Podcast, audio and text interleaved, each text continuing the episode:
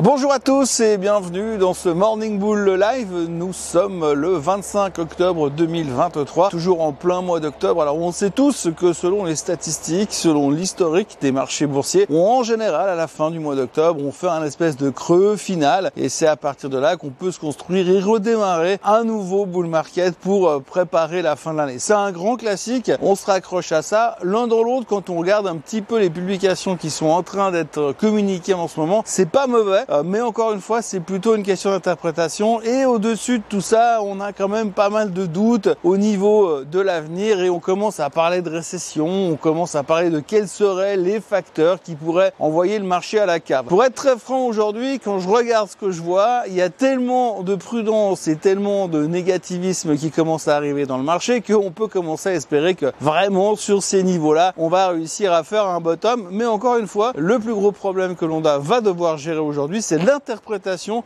que nous faisons des résultats. Le meilleur exemple, c'est encore une fois les chiffres qui ont été publiés hier soir chez Google par exemple, ou chez Microsoft, ou chez Coca. On voit vraiment que tout d'un coup, il suffit de pas grand chose pour qu'on passe de plus 6% after close à moins 6% after close.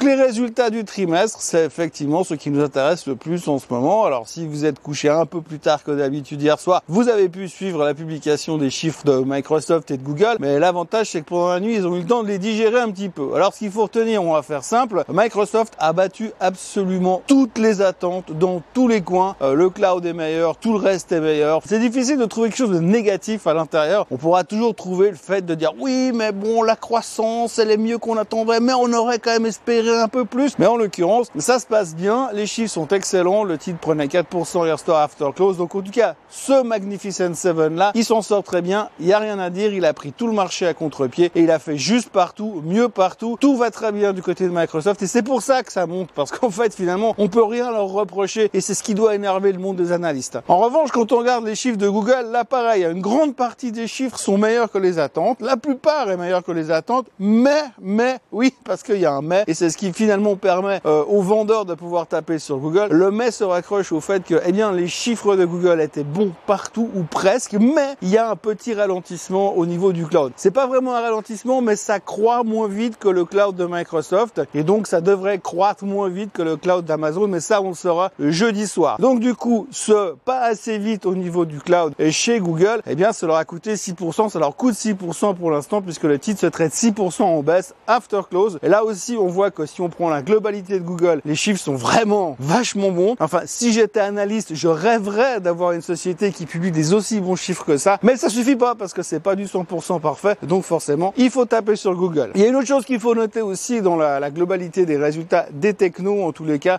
c'est que le Wall Street, enfin le monde merveilleux de la finance, comme j'aime à l'appeler régulièrement, eh bien, est très très attaché euh, à l'intelligence artificielle. Dès qu'on mentionne toujours le mot intelligence artificielle, c'est important. C'est aussi un des petits points noirs qu'il y avait chez Google parce que Microsoft offre ChatGPT à l'intérieur de Bing déjà, alors que le, euh, le, système d'intelligence artificielle de Google est encore en test, n'était pas encore assez abouti. On se souvient déjà à l'époque que Google s'était fait démonter euh, quand ça avait ramené le titre au plus bas de ces derniers, de ces derniers mois, euh, simplement parce que leur système était moins avancé que le reste. Et donc là, là aussi, de nouveau, on retape sur la, la problématique parce que finalement, le développement de l'intelligence artificielle chez Google, ça va pas assez vite. Autrement, le reste, toujours pas mal de publications. Coca, meilleur que les attentes. Ils ont fait des commentaires assez positifs sur le développement de la bouffe et de la vente de leurs produits, ce qui est un peu contradictoire par rapport à ce qui s'est passé sur la thématique des euh, médicaments anti-obésité ces derniers temps. Euh, Coca a bien rebondi euh, hier. 3M a publié des chiffres moins pires qu'attendus, mais comme ils avaient fait finalement un profit warning massif il y a quelques mois, le titre rebondissait aussi. GE rebondissait aussi durant la séance. Donc au niveau des publications et des résultats, on peut avoir l'impression vraiment que c'est plutôt bon. Alors j'ai pas vu les statistiques, mais on doit être pas loin de 80% de sociétés qu'on fait mieux que les attentes. Après, il faut encore définir ce qu'on appelle mieux que les attentes, puisqu'on l'a vu sur Google, vous pouvez faire tout juste partout, mais sur un truc qui pêche, bam, la correction elle est claire, nette et précise et violente. Euh, pour le reste, toujours pas grand chose au niveau macro. Ça, ça va commencer à monter en puissance à partir de demain et vendredi. On notera aussi que le pétrole est en train de bien revenir. vous vous souvenez, le pétrole, c'est quand même assez incroyable parce que dès qu'on arrive à un niveau sur le baril où tout le monde s'excite en disant Ouh là là, ça va aller à 100 dollars, bah, c'est là où le pétrole il commence à baisser. Donc je crois que c'est le truc le plus contrariant qu'on peut utiliser sur le pétrole. Quand tout le monde y croit, il faut tout vendre. Quand personne y croit ou plus personne n'en parle, il faut C'est exactement ce qui est en train de se passer sur le baril. Les gens sont incapables d'anticiper ou de regarder ce qui se passe. Ouh, il y a la guerre au Moyen-Orient, ouh, le pétrole va à 100 dollars. Ah bah non, tiens, il est à 83. On va exactement à l'inverse de la logique et on a presque l'impression que les traders pétrole professionnels, ils jouent avec un coup d'avance sur les autres qui sont moins professionnels qu'eux. En tout cas, il y a l'air d'avoir des gens qui sont un tout petit peu mieux informés que les autres au niveau euh, du baril. Et puis on va terminer ce morning bull avec euh, les trois choses qui potentiellement euh, pourraient déclencher un crash boursier selon une analyse qui a été publiée cette nuit aux États-Unis. Alors la première chose qui pourrait créer un crash boursier, c'est un rebond des rendements du 10 ans américain au-dessus des 5,25. Pas les 5, les 5 ça va, hein. les 5,10 ça va, les 5,15 ça va, mais les 5,25, alors là c'est clair et net que si on va à 5,25 sur le rebond du 10 ans, ça c'est un risque de récession majeur et un risque de correction majeur sur les marchés boursiers. La deuxième chose qu'il faudra retenir là-dessus, c'est en cas de retour de l'inflation.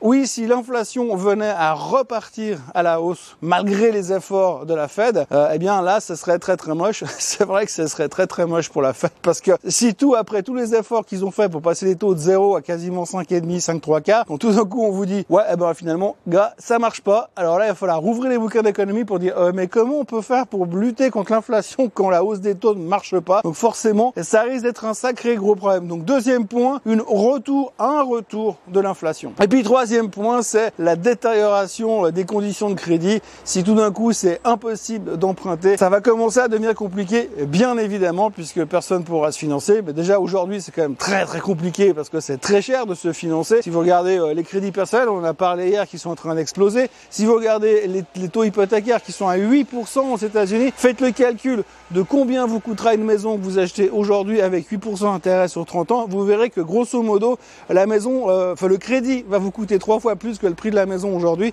Donc sur le calcul à long terme, d'accord, vous avez un toit, mais ça coûte quand même très très cher et donc tout ça pourrait peser un petit peu sur l'économie à terme. Donc ça à vérifier et à suivre, mais ce serait en théorie, d'après ce qu'on nous dit aujourd'hui dans les médias, les trois conditions qui pourraient faire lâcher le marché. Pour le reste, eh bien on a l'impression qu'on pourrait tenir dans la zone des euh, allez 4150, 4180 perso. Moi j'achète sur ces niveaux-là en essayant de jouer le rebond et puis si ça casse vraiment les 150, bon ben on se stoppera. Essayez pas plus, ça n'a pas marché. Donc plutôt constructif, plutôt bullish pour la suite. Il y a encore une chose qu'il faudra surveiller, c'est l'arrivée de la publication des semi-conducteurs. Euh, hier on a eu Texas Instruments qui a, publié des chiffres qui étaient euh, pas extraordinaires, mais surtout une guidance qui était très très faible pour les mois à venir. Donc ça, c'est peut-être pas forcément la superbe news pour les semi-conducteurs. Quand on regarde le SOX, le graphique du SOX, vous voyez qu'on est en train de se bagarrer avec cette moyenne mobile des 200 jours. Euh, deux fois qu'on va en dessous et qu'on repasse en dessus, il va quand même falloir qu'on confirme à un moment donné, parce que si on confirme à la hausse, bah ce sera une bonne nouvelle, puisque rappelez-vous, le semi-conducteur index, c'est un indicateur avancé, mais par contre dans l'autre sens,